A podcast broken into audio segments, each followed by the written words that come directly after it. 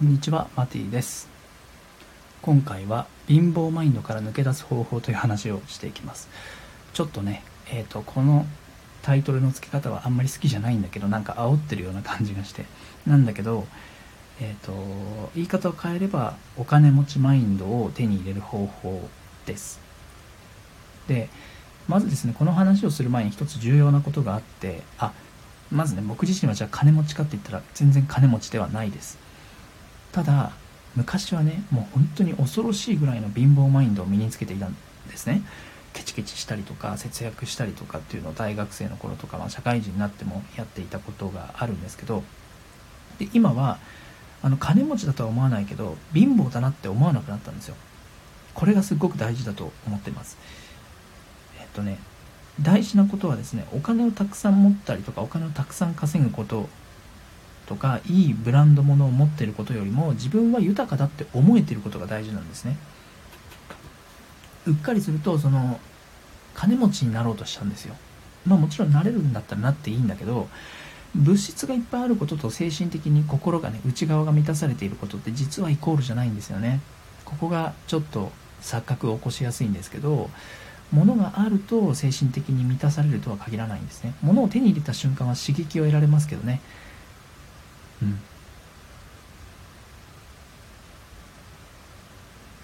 でだからお金持ち金がお金がいっぱいあるとかね物がいっぱいあることとかなんか暮らしライフスタイルがすごくお金いっぱい使っていることよりも内側が満たされていることが大事なんです。ということは内側が貧乏マインドでないことが大事なんですね。でじゃあどうしたらあの自分は豊かだなとか、まあ、お金持ちだなと思えなくてもお金持ちにならなくても自分は貧乏じゃないな自分は惨めじゃないなって思えたらいいですよね最初は、えー、そのそこへ到達する方法が分かったのでそれはシェアしようと思って撮ってます。でどうするかというとですねすっごいしょぼいことですよ。これから ご紹介することはすっごいしょぼいこと。だからバカにしてやらなかったり意味がないと思っちゃったりして対して変わっていかない生活の繰り返しになったりするんじゃないかなと思います。例えば例えばですね今机の上にテーブルの上にえっ、ー、とハンドクリームがあるんですけどハンドクリームの使い方？あのよくお金持ちのようにお金を使いましょうっていうレッスンがあったりするじゃないですか。お金持ちのようにお金使いましょう。でもお金はさ正直さ月々の収入が例えば決まっていて使えるお金が決まっていてその中であれこれ使わなきゃいけない払わなきゃいけないからどうしても節約しなきゃいけないとかどうしてもカフェでこれを頼むどうしてもレストランで本当はこうしたけどちょっと月末のことを考えてこれを頼むとかありますよね。じゃあそれはちょっと置いといてハンドクリームいきましょう。ハンドクリームを使う時にケチケチ出してませんか？人によってはねこれ例えば日焼け止めクリームとかなんか置き換えてほしいんです女性だったらなんかいっぱいそういうの使うじゃないですか。お手入れとかに。スキンケアとか。そういうのに置き換えてだからボディーソープでもいいしシャンプーでもいいし洗顔フォームでも何でもいいんだけどハンドクリーム。僕の場合はハンドクリームをケチってもうギリギリまでちょっとにして引き伸ばすみたいな使い方してませんか？僕もしてましたけど今ハンドクリームが割とねその残りがあるんだったらちゃんと満足に使ってちゃんと満足に手に塗りましょう。で僕もともともとマジックやってたのであのハンドクリームすっごい丁寧に多分あの一般の成人男子の中ではかなり丁寧に塗るんですね。あの手の内側手のひら側はもちろんのこと手の裏側とか、えーと、爪の周辺まで乾いてねあの皮膚が硬くなってたりすると嫌なのであの爪の周辺まで丁寧に塗り込みます。だから結構ハンドクリームを丁寧に塗るんだけどそれでもケチケチしてたんでそういうのをやめる。とかあとですね例えばあのノートの使い方とかね。ノート使う時にあのちょっともったいないなって言って詰めて書いたりしてませんか？もったいないなと思って余白を開けずにあの新しいページに書いてるけどもったいないからここ書こうみたいな詰めて書いてませんか？そういうのをやめたりするのはそれはいつだってできるじゃないですか。あとさあこれもちょっと意識することがあるなと思ったのが例えば赤ペンを使うとかシャーペンは思うようにあの好きなように書くんだけど赤ペン使う時はちょっとこうなるべくインク減らさないようにしようみたいな。今そこに十分使える赤ペンのインクが入ってるし今そこにハンドクリームがあるのに今体を拭けるボディシートがあるのにボディシート半分にちぎって使ってませんかみたいな。でそれが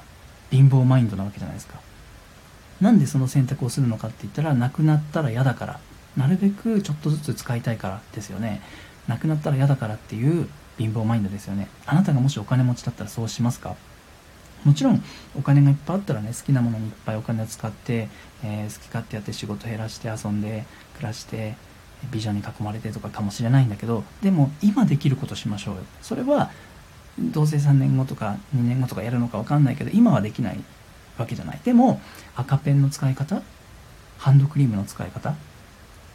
それは今すぐできるじゃないですか。っていうことをやるんです。それから時間の使い方にも言えますよね。あの今僕は地方に住んでるのであの窓をカーテンを開けたり窓の外見るといつでも空とか山が見えるんですね。雲とか。夕日の夕焼けも見えるし朝例えば5時とか4時台とかに起きるとですね綺麗な晴れてる日は綺麗な色が見えるんですよ。でそれをただ眺めるっていう。忙しいからできない。忙しいからそんなことしてられない。そんなことしたってお金にならないからもったいないっていうふうに考えることもできるけどでも確かに忙しいしそんなことしたって全然お金にはつながらないかもしれないけどでもその5分その3分その1分間だけその綺麗だなっていうものを眺める。これ豊かな心ですよね。お金持ちの人とか本当に幸せで豊かな人っていうのはその日常を楽しんでますよね。お食事ご飯とかご飯の食器にこだわってみたりとか暮らしのインテリア壁にかけるアートとか植物グリーンを置いたりとかそんなことしたところで別にね収入アップするわけではないですよね。保証されてるわけではないですよね。でもそういうのを大事にしたりとか自然豊かな場所に暮らしたりしていますよね。それ今できるじゃないですか。今何？道歩いてる時に空が綺麗だなってちょっと30秒そこで立ち止まって空を眺めて深呼吸することができるし足元に咲いてる花とか、あの春だったら桜が咲いてて綺麗だなってそれ味わうことできるじゃないですか。その瞬間は豊かな精神ですよね。貧乏マインドじゃないですよね。ああ素敵だな気分がいいな気持ちいいなって味わえてる時っていうのはそのお金のこととか時間の焦りとか忘れてるんですね。これが豊かな感性なんですよ。でもちろんその瞬間現金がバーンと口座がのお金が増えてるとかねお財布のお金が増えてるではないんだけれどもお金持ちだったらそういうふうにしますよね。時間が豊かだったらそうしますよね。幸せな人だったらそういうふうにしますよね。カフェでいつもと同じカフェラテカフェモカを頼むにしてもその味わい方それをもう本当に流し込むようにダーッと飲んでしまうのか美味しいなってちょっと呼吸のペースを落として味わいながら口の中喉を通って体に入っていく染み渡っていくのを味わうのか読書する本を読む時ももう急いで読むのかそれとも一つの文章を丁寧に味わって噛みしめて咀嚼していくのか。それは今の生活の中でできますよね。別にお金があろうとなかろうと時間があろうとなかろうとこれを聞いてるってことはある程度の時間はあるしスマートフォンを使えるネットがつながった環境があるわけですよね。だから日常の中にほんの少しでもその豊かな時間幸せな時間心地いい時間お金の欠乏感を忘れている瞬間を増やすんです。これが日常に増えていくと半分以上を超えてくると意識とか時間の領域の中で半分を超えてくると自分はお金がないとか自分はお金に恵まれないとか自分はついてないとかそういう感覚が薄れていきます。それがもっともっと強くなった時に豊かにお金が入ってくるんだなっていうのをすごくあの経験として感じてるんですね。なのでまずはその現金いくら何万円とか何十万円何百万円を動かそうとするんじゃなくてそれができるんだったらいいけどまずはその日常の中目の前にある当たり前のしょぼい豊かさを大切に味わってみてください。今何かできるはずなんです。あこれ音声無料で聞けてありがたいな。でもそれはネットを契約してるからだしあるいはスマートフォンとかね持ってるから以前契約して買ったから、え、の楽しめるわけですよね。そしてこれを理解する時の知性があったりとか何か気づいたことをノートに書くんだったらノートがあるしペンがあるし文字を書く、ね、ま、学んだ能力があるわけだしそして何か実際に現実の生活の中で生かそうとするあなたの知性とか感性があるわけですよ。そういうところにフォーカスしていくと自分はないない自分は足りないあの人はいつも持ってるし友達はすごいのに自分はダメだなっていう意識からあ自分の今の人生の中これまでの人生の中今目の前にちゃんとあるんだ自分の内側にあるんだってことが分かってきます。その分だけ貧乏マインドじゃなくて豊かなマインドお金持ちの感覚がつかめてくるはずです。